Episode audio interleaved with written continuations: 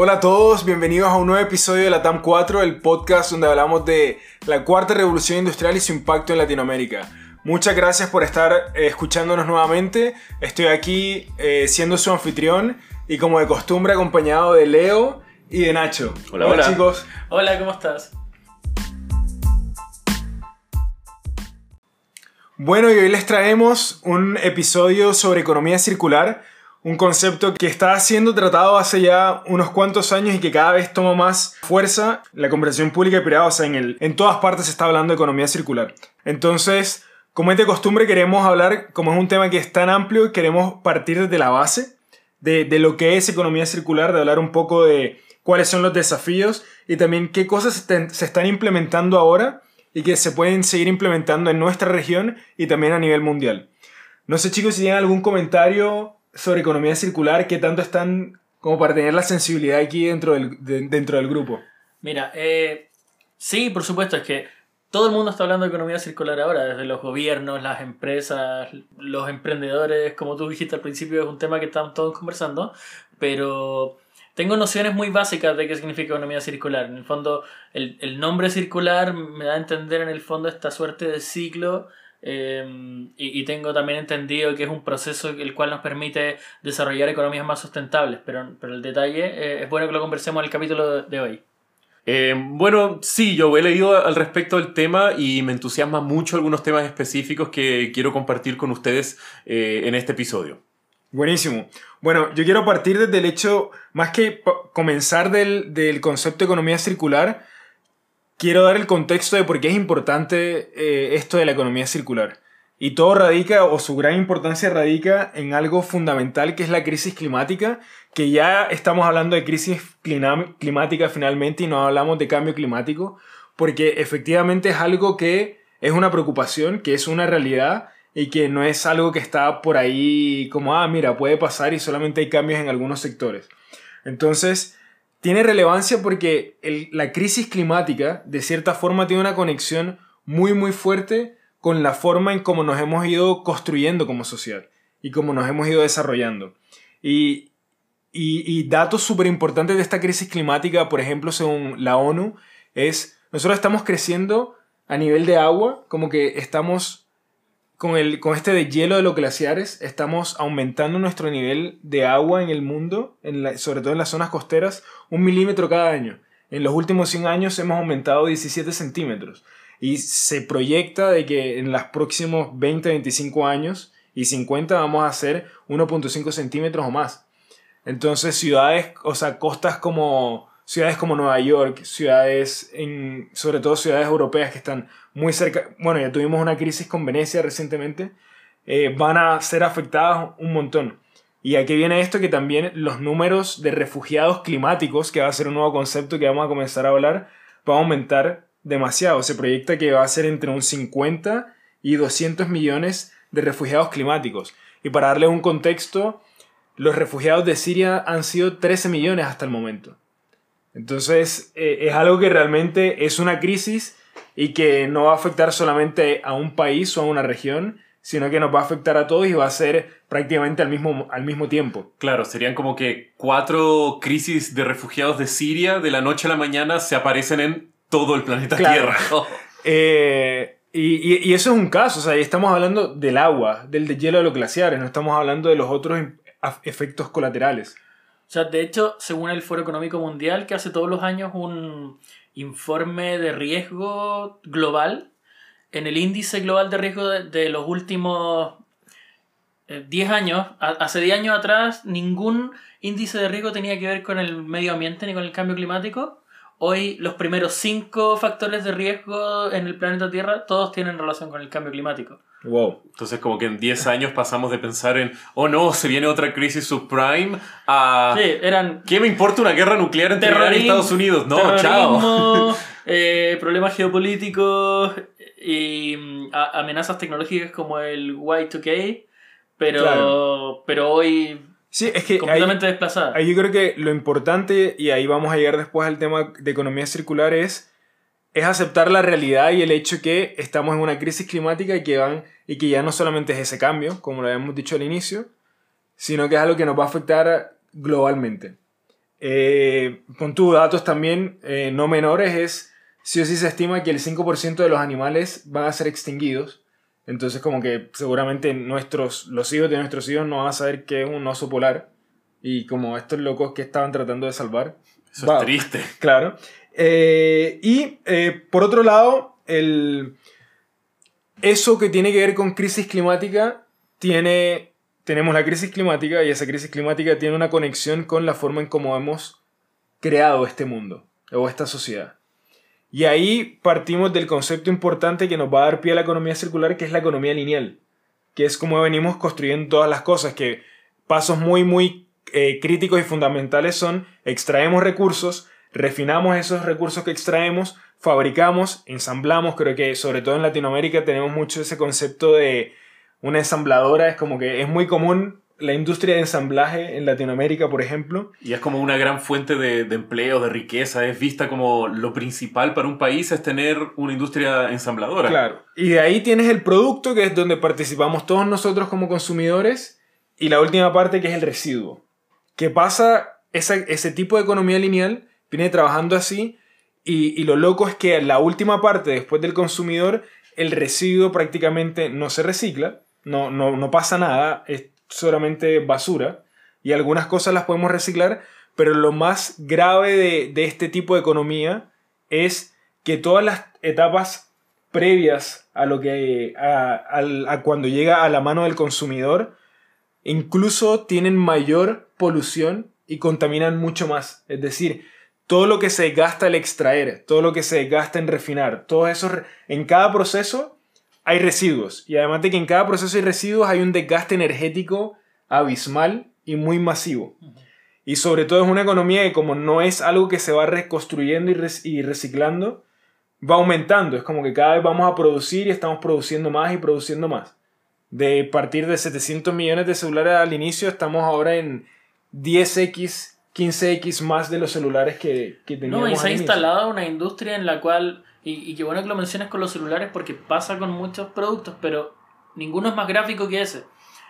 Eh, la gente ha encontrado la costumbre de comprarse un teléfono nuevo cada año y muchos de nosotros, yo creo que tenemos el, el, el cajón donde guardamos nuestro celular antiguo. Alce la mano quien no tiene un segundo celular que ya no sirve, sino que es como una reliquia. Como el Oh, cementerio de celulares, porque Exacto. muchos de nosotros no sabemos qué hacer con ese celular antiguo y se cual. acumula polvo en el cajón olvidado. Y, y bueno, con base a eso, eh, está todo el... Básicamente, economía lineal es la economía que conocemos. Y desde incluso desde los años 70 ya venían como ciertas revoluciones en cómo ejecutar nuevas economías que fuesen alineadas un poco a los procesos orgánicos de cómo actúa nuestro ecosistema principal, nuestra Tierra, y, y entender, sobre todo muchos arquitectos trabajaban con base a materiales que sean bien simétricos con los lugares donde están, y, y así como muchas teorías de cada vez ser más sustentable. Hasta que llegamos a este punto de plantear la economía circular, que de cierta forma está vista como el, tipo de economía y el modelo que realmente nos podría dar una solución contundente a, a la forma en que... En- en- a una, una solución contundente a salvar el planeta, prácticamente. Porque ya no es una discusión entre capitalismo o comunismo, es una solución entre cómo producimos, cómo consumimos y cómo esto tiene sentido eh, de aquí a muchos años. Entendiendo que también eh, era muy interesante cuando estábamos cuando estaba viendo sobre el tema que al final tanto capitalismo como comunismo tienen el mismo proceso de economía lineal. Lo Mm. diferente es la distribución, pero al final la forma de producir es igual. Entonces también por eso es importante el concepto de economía circular, porque llegamos a una economía que no tiene ideologías de cierta forma, sino que cada vez es más coherente en relación al mundo en el que vivimos y en el que nos tocó nacer. Entonces la economía circular básicamente es una economía que se basa en que cada una de las piezas de, de producción tengan sentido, o sea, tengan un ciclo circular, como tengan una continuidad en donde tanto los recursos que se usan se puedan volver a usar, tanto que la captación y el reciclaje sea mucho más fácil, también como entender qué tipo de cosas se pueden eh, restaurar o reparar.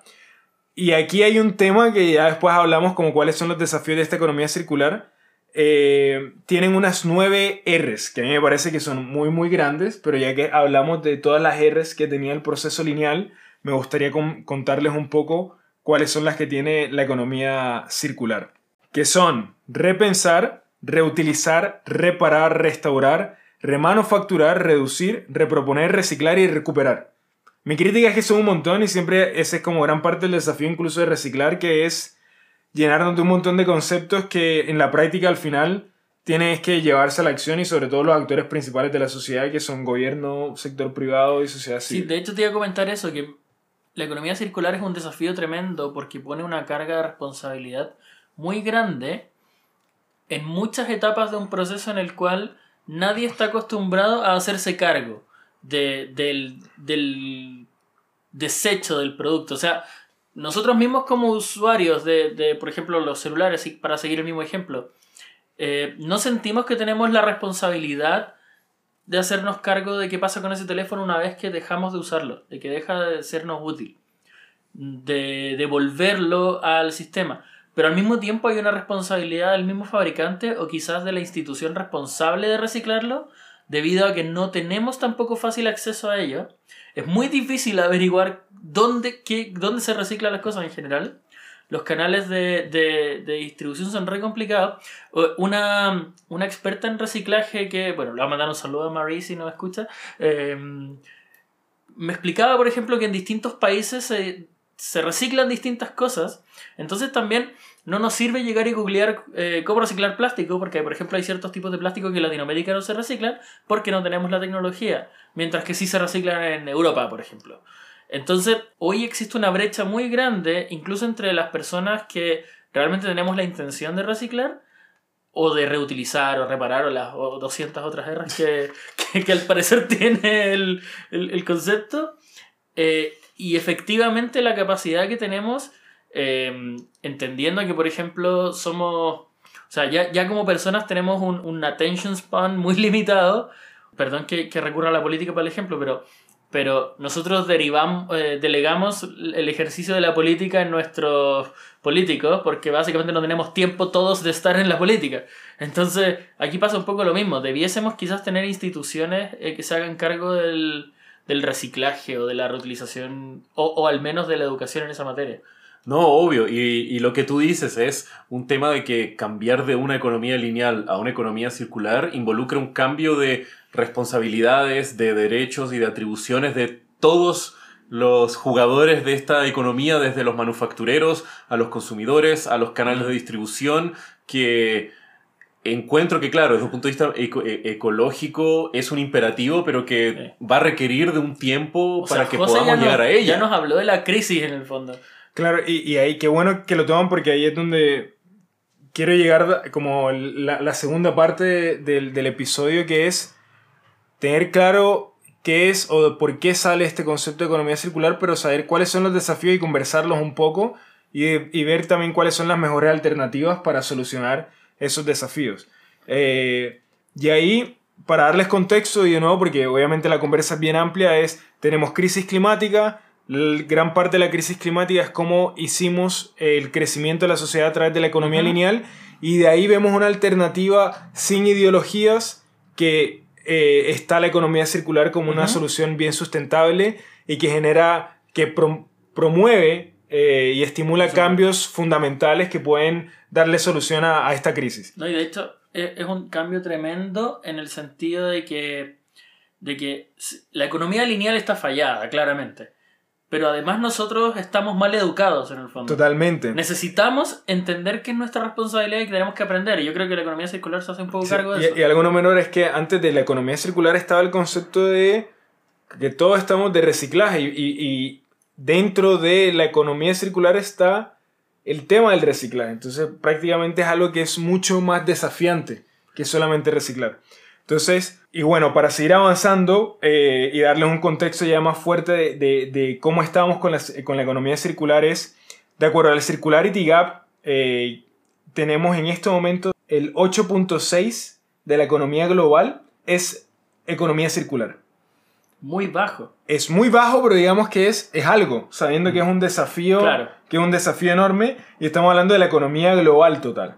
Entonces, quiero que por lo menos ya de ahí pasar a unos próximos años a un 10% y así sucesivamente se viene. Entonces, como números, 8.6 a nivel de la economía.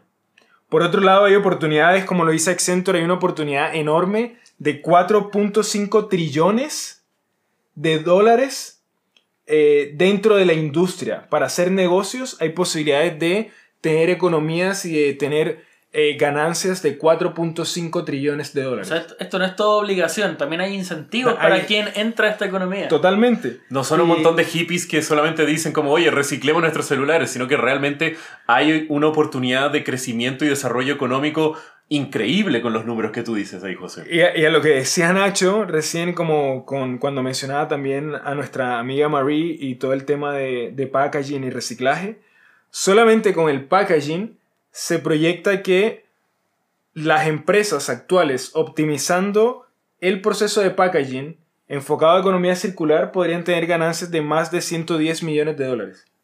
Wow. Solo en el packaging. Es tremendo. Y, y, y, y el packaging es, es una... Es tan importante en, en el contexto que vimos hoy día porque nosotros mismos como consumidores tomamos una decisión de compra de producto con el packaging. Y muchas veces nos vamos por el cual tiene la caja más atractiva, pero que en realidad es una caja y adentro hay un plástico y adentro hay otro y adentro hay otro y adentro hay otro. Y hoy día estamos viendo alternativas que no solo son muy, eh, mu- o sea, mucho más, más sustentables, pero al mismo tiempo son mucho más atractivas. Hoy día hay mucha gente que se siente muy llamada por, por, el- por las nuevas formas de paquetar que hemos estado viendo y que responden a la economía circular. Totalmente, y a eso ya con los números e incentivos económicos, ahora hagamos el contraste que más del 50% de las emisiones de gas invernadero son generadas por la economía lineal y como venimos haciendo nuestros productos de consumo y servicios. Entonces, digamos que está el contraste entre hay una oportunidad de negocio enorme y hay una responsabilidad muy alta de, de cambiar el sistema. Claro, y José, algo que encuentro fascinante dentro de todo este tema de economía circular es cómo la tecnología, que obviamente es uno de los pilares más fundamentales para que podamos concretar la economía circular, Y de este podcast. y de este podcast también, eh, es como posiblemente lo que haga que este 8,6%, si no sé, este 8,6 no hemos demorado a llegar a este número, qué sé yo, 10, 20 años, posiblemente en los próximos 10 a 20 no vamos a pasar linealmente avanzando 8.6 cada década, sino que lo más probable es que debido a diferentes tecnologías que se están desarrollando, vamos a estar avanzando de una forma exponencial hacia una economía circular. Eso espero porque, perdón el comentario, pero ¿han ido al supermercado y han visto estas naranjas ya peladas que venden en un paquete de, de, de este papel ultra irreciclable y súper contaminante? Y con sticker encima. Y con además, sticker que- encima, oh. y, o, o, o, o la uva que ya no está en su rama en el fondo, eh, es tremendo. Sí, es depresivo, creo, más que Hay tremendo. una, hay una irresponsabilidad de parte de, de- de la industria de los supermercados en ese, en ese sentido tremenda. Y bueno, qué bueno que mencionas frutas y plástico, Ignacio, porque les quería traer aquí un ejemplo de una empresa francesa llamada Carbios, la cual eh, está desarrollando diferentes microorganismos porque en el año 2016, si bien me acuerdo, encontraron una bacteria que liberaba una enzima que lograba de- de- degradar plásticos. Curiosamente, esta bacteria fue encontrada al lado de una planta de reciclaje en Japón. El tema fue que era como el secreto oscuro de este descubrimiento, porque claro, descubren algo así y aparece en cuanto medio noticioso del mundo, el fin del plástico, vamos a poder hacer todo el plástico y sacarnos la culpa porque ahora existen estos microorganismos. El problema es que estos microorganismos son increíblemente ineficientes. Entonces, esta empresa francesa lo que está haciendo es, a través de herramientas de modificación genética, escuchen el episodio de CRISPR, eh, están modificando y, y mejorando todos estos microorganismos para que puedan producir una cantidad inconmensurable de una enzima que logre degradar plásticos y transformar plástico de basura en la base de materias primas para poder hacer nuevos productos, siendo la biología este como eh, no sé, como bisagra para poder doblar un poco esta economía lineal y poder transformarla poco a poco hacia una economía más circular. O sea, e, es muy interesante eso porque por un lado tenemos en el fondo esta economía circular que estamos tratando de construir vía, vía humanos idiotas, hagámonos cargo, pero también hay una economía circular que entiende que cambiar hábitos es difícil y, y que en el fondo intenta hacerse cargo tratando de resolver nuestros problemas, eh, como buscando el, el, la forma de, de, de, solucionar el problema sin destruir nuestros hábitos completamente.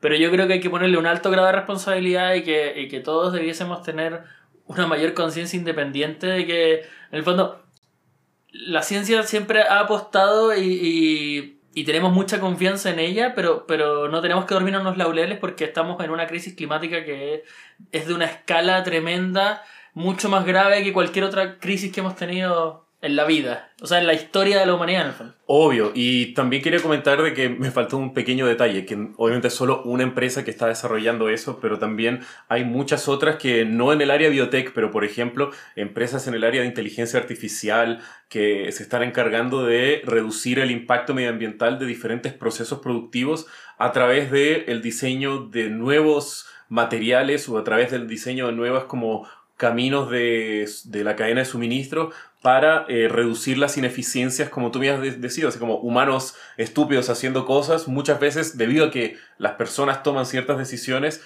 son súper ineficientes procesos industriales que podrían ser con un impacto medioambiental increíblemente bajo y se están haciendo gracias a la inteligencia artificial. Sí, y, justo con eso que dices, Leo, eh, quiero llevar justo Accenture también, digamos que Accenture está muy metido en este tema. Eh, tiene un, un, estudio que se llama Waste to Wealth, básicamente, eh, en donde eh, también se plantean muchas cosas junto con el, con el Foro Económico Mundial de que la importancia de esto, eh, de la economía circular, no la importancia, sino como el, el, el modelo de economía circular, tiene mucha más fuerza, tiene mucho más nivel de aceleración si es combinado con las tecnologías disruptivas de la cuarta revolución industrial. Porque al final amplificas mucho más su alcance y la capacidad de acelerar y hacer cambios mucho más rápidos, más rápidos de lo que la crisis climática está caminando en este momento. Entonces, en ese sentido, se destacan mucho eh, tres formas de trabajar que son muy relevantes, que son como la mezcla de lo digital más lo digital, lo digital más lo biológico y lo digital más lo físico y lo biológico. Para darles un contexto muy rápido, digital y digital desde perspectiva de dos softwares donde se alimenten, por ejemplo, uno eh, facilitando la forma en que un consumidor eh, pueda eh, comer, comer comida que probablemente se iba a perder o reutilizar. O sea, como no, sabes que hay como muchos, muchas dinámicas de cosas que se botan a la basura al final, pero que realmente son alimentos que se pueden comer. Exacto. Combinarlos también con eh, chef o alimentos o restaurantes que puedan eh, entender cuál es la cantidad específica a través de inteligencia artificial de comida que tienen que desarrollar uh -huh. para el consumidor. Entonces ahí es como mucho digital y digital. Pero por otro lado tienes el ejemplo digital físico y biológico con Oxygen. No sé si alguno ha visto el trailer, yo lo había visto hace mucho tiempo de Oxygen es el neumático, el prototipo de neumático de Goodyear, que tiene un musgo adentro de la... Tiene un montón de cosas digitales, software, eh, IoT, tiene, tiene todo, todas las buzzwords posibles como están en el prototipo. Y lo interesante es que tiene también un musgo adentro que facilita hacer la fotosíntesis, por un lado. Entonces, esto, como el carro andando eh, hace fotosíntesis a través del musgo, también a través del agua mejora el grip del neumático y además ese neumático puede ser reutilizado en la cadena de producción de Goodyear para hacer los mismos neumáticos del futuro después de que estos se hayan desgastado. Entonces eh, ahí es donde nos damos cuenta la capacidad que tiene, eh, la, la posibilidad que nos brinda la tecnología para acelerar la implementación de este tipo de sistemas.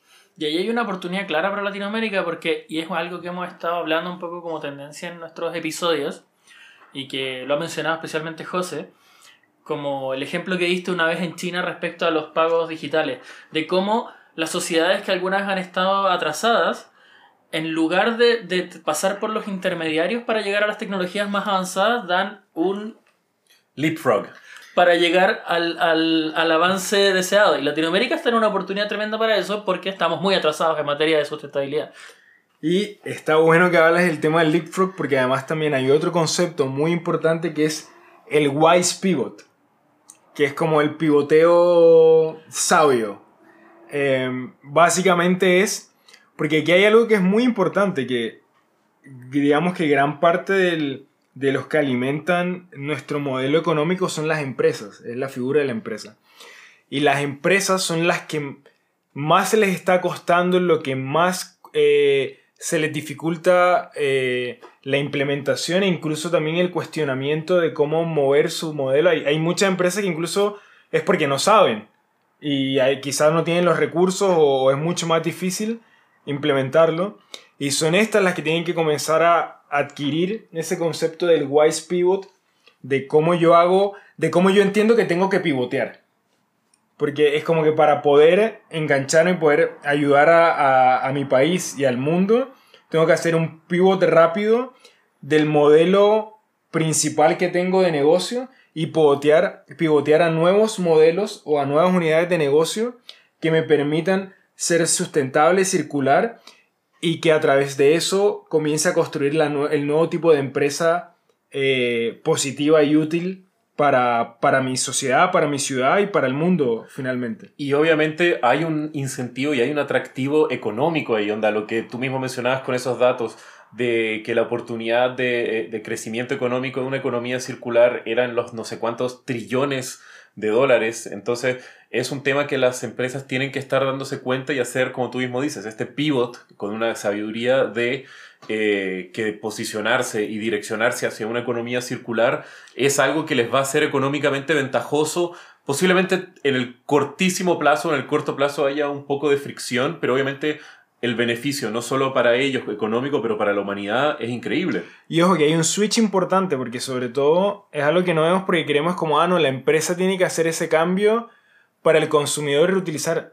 No es solo eso, porque al final gran parte de lo que más eh, tiene costo es el proceso de producción. Al final es lo más amplio y que al final en el producto final tienes un poco la ganancia, pero todo lo que se gasta a nivel masivo, digamos que la empresa incluso puede ser mucho más rentable implementando rápido modelos de economía circular, porque si puedes eh, dejar de buscar, extraer recursos, que es un montón de plata, sino que ya tienes un recurso que incluso ya está prefabricado, que ya está mucho más fácil de, de trabajar y de moldear, vas a ser tanto más rápida a nivel de producción y al mismo tiempo vas a dejar de, o sea, reduces tu costo. Ahora, hay un tema con, con, con sobre todo ese punto de que, de que muchas empresas tienen que dar un salto que no necesariamente han hecho. Hay un, hay un dato del barómetro digital de 2017 que indica que el 5% de las empresas que se proponen cambios masivos en el mundo, en el, digamos, post cuarta revolución industrial, logran alcanzar las expectativas o superarlas. En comparación, por ejemplo, una transformación en el mundo tradicional tenía una posibilidad de, de éxito del 12%. O sea, en el fondo, el 12% de las compañías que, que se transformaban muy dramáticamente lograban un éxito. Y esto significa que, en el fondo, también el barómetro indica que el 19% fracasa completamente. Y menos del 50% da los resultados esperados. Entonces, ¿qué sucede? Y, aquí no, no lo digo como en, un sentido de, entonces las empresas tienen un problema para transformarse.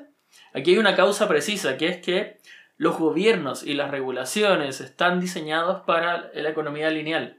Entonces aquí es importante también que eh, los distintos países y los distintos, en el fondo, organismos internacionales generen también las condiciones para que sea atractivo para las empresas hacer el salto hacia una economía más circular.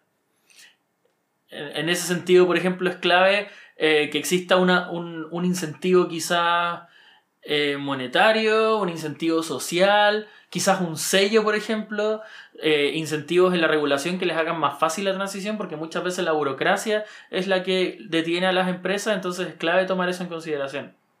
Totalmente. Y, y bueno, y, la empresa, y, hablemos también de, de algo súper importante que es eh, el Estado el, y los gobiernos. Eh, en este caso ya inclinándonos un poco a Latinoamérica, hay, muy buenos ejemplos a destacar, como el caso de, Colombia y el caso de Chile, que son de los primeros países en Latinoamérica que ya están implementando eh, oficinas, instituciones de economía circular, que también están implementando leyes de economía circular, eh, lo cual es bien positivo para la región. Digamos, eh, pueden entrar, pueden entrar tanto al Ministerio de Medio Ambiente en Colombia como al... Eh, ¿En Chile se llama también Ministerio del Medio Ambiente, Nacho? Sí. Eh, puede entrar, buscar, revisar también cuáles son las leyes condicionadas, qué es lo que se está haciendo. En Colombia también está un pacto que se llama 3030 entre eh, la organización, la ANDI, que básicamente es de, de emprendedores, o sea, de empresarios, de, de colocarse metas de eh, reducción de, de, gasto de recursos, de reciclaje, que es el único desafío ahí que, que veo en estas dos, do, dos oficinas, estos dos cuerpos que están trabajando, es claramente todavía como región estamos un poco más, más abajo en cuanto a a implementar el modelo completo y todas las R's que tiene. Mm. Porque estamos todavía mucho en el tema de reciclar y de reducir, lo cual está súper bueno, pero eh, esto ya es como una perspectiva personal y además se las quiero preguntar a ustedes.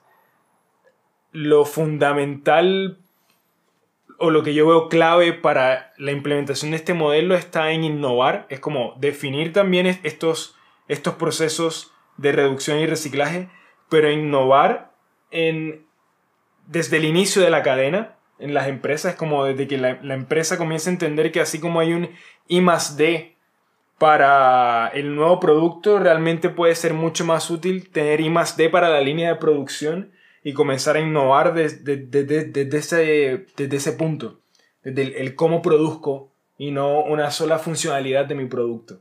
¿Se entiende?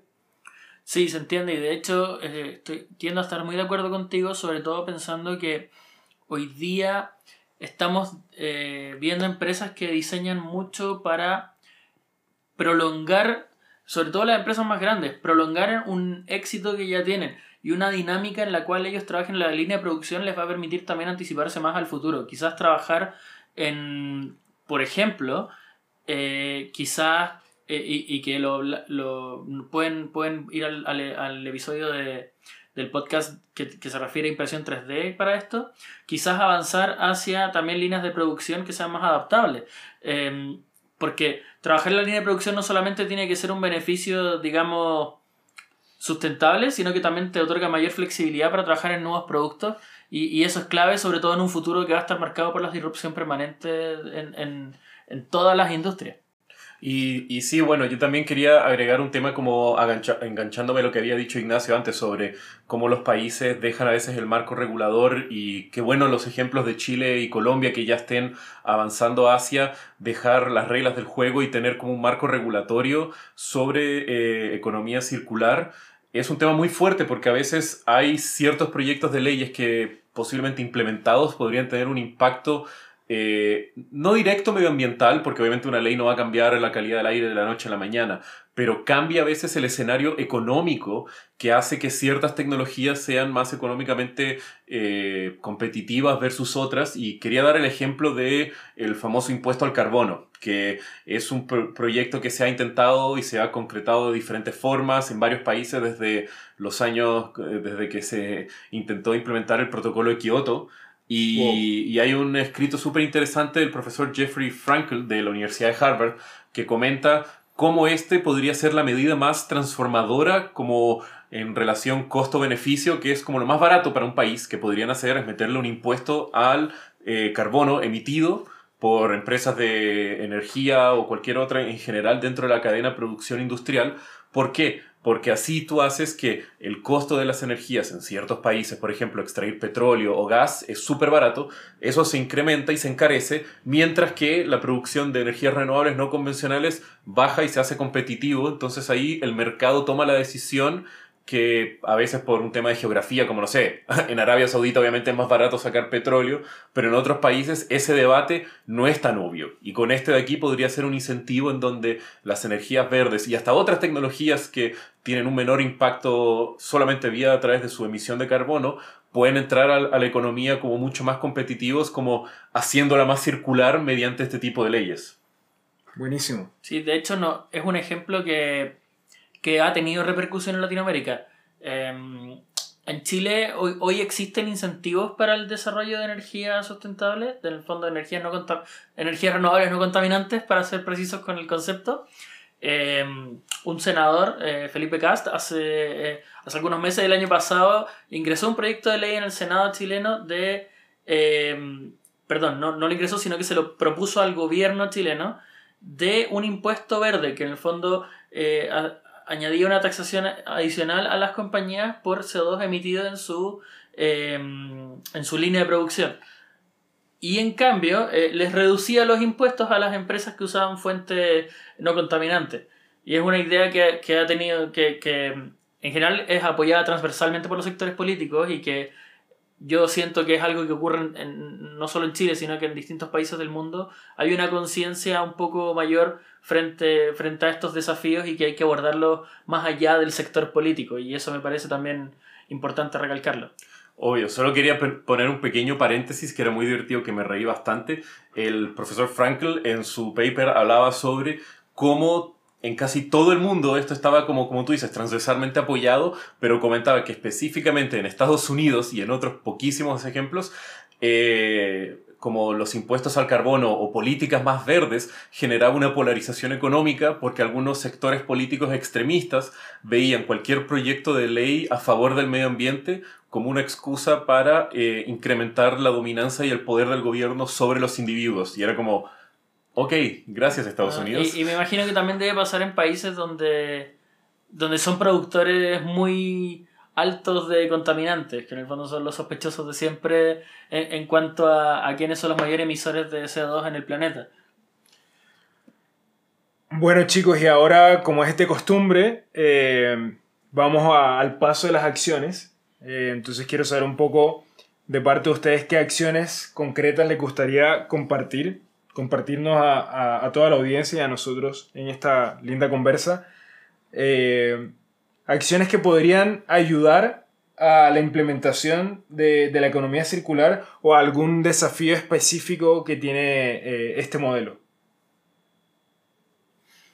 Yo voy quiero partir con una eh, que quizás es un poco repetitiva ya a nivel de, mis recomendaciones, pero, pero siento que, me hace, que hace mucho sentido igual, que poner el foco en la educación. Siento que independiente de todas las transformaciones que tienen que tener las empresas, nosotros como, como ciudadanos tenemos que también asumir una responsabilidad, eh, una responsabilidad que claramente hoy día no estamos asumiendo como planeta. Y, y, una forma de corregirla es incorporar en la educación muy temprana, o sea, en el mismo curso de primero, de primero en el fondo de primaria, eh, dependiendo del país, eh, cambia el nombre, eh, en el mismo curso que a uno le enseñan, no sé, a cruzar la calle, a cómo la estructura de un cheque, que, que, no sé si a ustedes les pasó, pero en el colegio a mí me enseñaron cómo se llenaba un cheque, por ejemplo. eh, o cruzar Creemos a este pequeño capitalista. o, las normas del tránsito, en fin, incorporar ciertas normas de, de manejo de, de, de, desechos, de prevención de generación de desechos, porque... Eh, y también es importante acompañarlo de quizás normas o o una estructura, eh, incluso puede ser autorregulada, como lo que pasa con los videojuegos en Estados Unidos, que se autorregulan para definir las edades apropiadas. Sería muy, un gran gesto del sector privado que se autorregulara, por ejemplo, y presentara un, quizás un sello de esto es reciclable de esta manera, eh, esto lo puede reciclar en tales centros, y quizás tener una información mucho más clara de, de, de cómo puedes reutilizar un, un, objeto, en fin, pero acompañado también de una educación muy temprana, porque ¿qué pasa? Muchos adultos, y, y, me incluyo hasta hace algunos años atrás, eh, estaba, está el sentimiento de que, de que, hey, esto no es responsabilidad de uno, si el paquete llegó así, casi que eh, es culpa de la empresa que tiene que hacer cargo, que evidentemente hay un grado de responsabilidad mucho mayor en la empresa, pero si tenemos la oportunidad de hacernos cargo y tomar el plástico y llevarlo al lugar para que lo reutilicen. Tenemos la oportunidad de llevar esa caja para que vuelva a ser, no sé, eh, sin ir más lejos, los neumáticos hoy día se pueden usar para hacer este suelo especial que es más blando en las plazas y en los parques para que los niños no se lesionen cuando se caen de los juegos. Em, y mucha gente quema los neumáticos. Entonces, eh, eh, ese tipo de cosas es importante generar esa conciencia. Sí, yo quería decir como mi acción bien cortita. Yo soy un fiel creyente de la ciencia en ese sentido y encuentro que, claro, muchas de las veces faltan un poco los incentivos económicos en la academia y en la industria para eh, el desarrollo de tecnologías más aplicadas hacia este tipo de temas. Entonces yo encuentro que eh, debería haber un mayor incentivo de los ministerios de economía o los ministerios de ciencias en diferentes países en entregar financiamiento para proyectos específicos de eh, mediación de impacto ambiental, de una circularidad de la cadena de suministro y no solamente, no sé, como poner otro impuesto contra el carbono, que sí, ese impacto es hermoso y por favor más países háganlo, pero también generar incentivo a que, no sé, si una empresa naviera le dedica X porcentaje de su ingreso en investigaciones de tecnologías de economía circular, loco, te descontamos no sé cuánto de impuestos, incentivos para que la economía vaya hacia eso. Es clave tener un poco más de confianza en el sector privado y también hay que entender que no podemos solucionar todo con impuestos. claro, y, que es un movimiento que tenemos, claro, como habíamos dicho, es recién ahora, con toda la conciencia e información, tenemos menos del 10% de la economía global.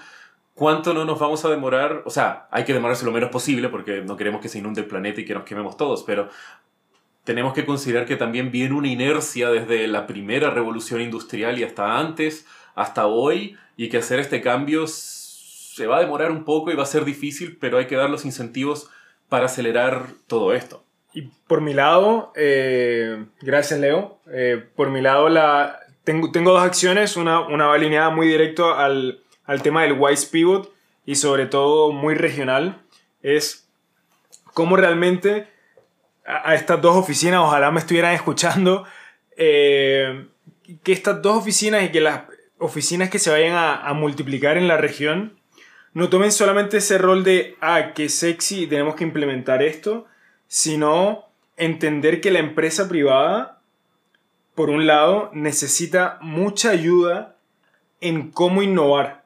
Es como cómo realmente estas oficinas implementan y ayudan a facilitar a que las empresas tengan ese wise pivot.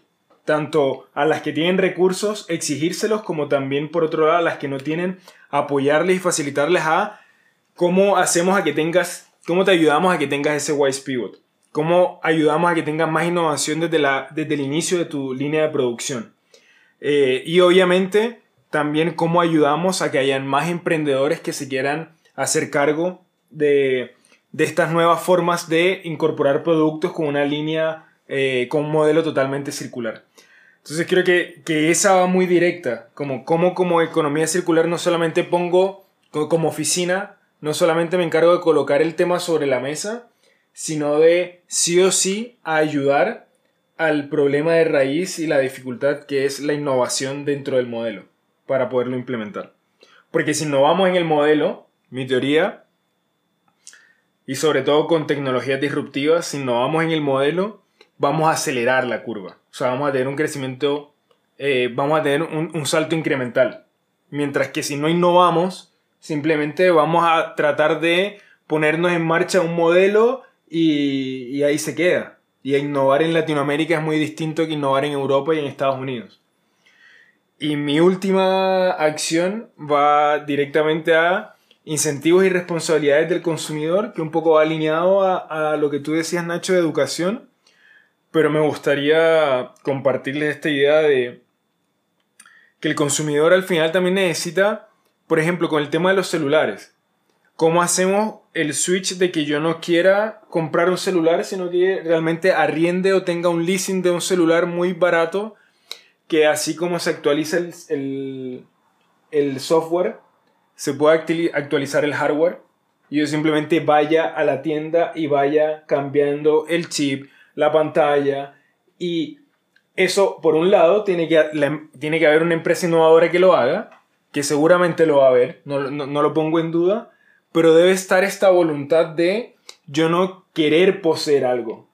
Yo creo que es como esa línea de cómo pasamos lo que estamos haciendo con el software a, a productos como servicio, a simplemente tomar y, y arrendar. Que por ejemplo hay un caso muy genial que Philips, no sé si ustedes saben, es los que está, eh, está con mucha fuerza en el tema de economía circular y tiene este Lumify, que son un equipo de ultrasonido que lo puedes arrendar y actualizar y es hardware y software y, es un golazo. Esas son, esa sería como mi última acción para terminar y, y con eso ya cerramos completamente. Les doy la palabra chicos por si quieren, si hay algo, algún comentario, alguna cifra, algún lo que sea, algún deseo, algún llamado de atención que les gustaría comunicar a los que nos escuchan ahora. ¿No? No. Di tú, porque como que... O si no lo editas, pues como... No, pero yo creo que... Di algo. Es como algo si. No, me quedo mucho con lo que dijiste tú, José, respecto al dejar esta lógica de necesariamente ser dueños de los dispositivos, sobre todo con esta tasa de cambio tan amplia que tenemos. Eh, sobre todo lo que, lo que dices tú de tomarlo de la cultura del software. O sea, cómo hemos pasado de dejar de querer tener películas, cómo hemos pasado de dejar querer tener videojuegos y, hemos pasado, y de querer tener música y, hemos, y eso se ha transformado completamente en un producto de nicho. En el fondo, como está bien si un usuario de cada un millón se quiere comprar la edición especial de oro de- del teléfono porque es el iPhone conmemorativo de los 20 años, no sé. Pero el usuario promedio no hace eso y en general tiene muy pocos productos con los que realmente quiere hacer eso. Y, y e- e- es un modelo muy interesante. Quizás debiésemos buscar la manera, porque Netflix lo logró e impulsó a todas, otras, todas estas otras industrias a hacerlo, eh, transformando el hecho de ver películas sin ser dueño de ellas en, una iniciativa, en, un, en un proceso realmente conveniente para el usuario. Porque, seamos honestos, el ser humano es bastante flojo en estas cosas. Entonces, eh, quedamos con esa tarea en el fondo. Yo creo que, que ese objetivo pasa mucho porque seamos capaces de producir eh, instancias en las cuales eso sea muy conveniente y sea incluso más conveniente que ser dueño de algo. Sí, yo encuentro que, sumando lo que los dos dicen, como esta digitalización y pasar de como la servilización también, como pasar de bienes que uno es dueño y que son físicos, pasar a servicios que son digitales, Ujú. es uno de los temas más fuertes que puede hacer en la reducción del impacto de, de los bienes de consumo en general de la humanidad. Espero que sea por deseo, sí, y no porque como millennial promedio no puedes pagar nada. Claro, por la, la precarización de los sueldos hace que todos seamos arrendadores de todo. Totalmente. Bueno, chicos, gracias por sus comentarios. Y lo último, que, que si se dan cuenta, que esto no es tan loco, simplemente es un tema de cómo observarlo, es, tú no eres dueño de un metro, tú compras un ticket. Por supuesto. Entonces cuando comienzas a, a entender de que ya lo estamos haciendo en otras cosas y que lo podemos implementar en mucha, en gran parte de nuestra vida, creo que el switch cambia un poco. Sí. Y, y con eso me gustaría cerrar a, a decirle a los que nos están escuchando ahora en el trabajo, en la bici, eh, en su break, en el gimnasio, eh, que por favor, eh, este es un capítulo también de solamente, no solamente comunicarles eh, lo que es economía circular, seguramente ya muchos de ustedes lo sabían, pero también es que no sea solamente un episodio de concientizar, sino de cómo se llevan este mensaje de ponerlo a la acción cómo realmente pasamos de la conciencia a la acción simplemente con una conversa y que comencemos a incentivar a que se hagan este tipo de, de cambios radicales para porque al final tenemos un solo mundo y es lo que hay que cuidar. Con eso me despido chicos, gracias por todo y nos vemos en un próximo episodio.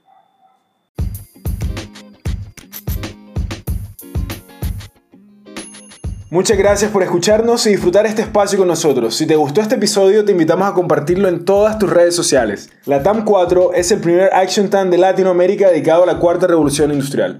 Si estás interesado en seguir aprendiendo más de esta y otras temáticas, entra ahora mismo a latam4.com. También nos puedes encontrar en Spotify, Apple Podcasts, Google Podcasts o tu plataforma favorita. Y si te encantó este episodio, no olvides darnos mucho amor y escribir una reseña en iTunes.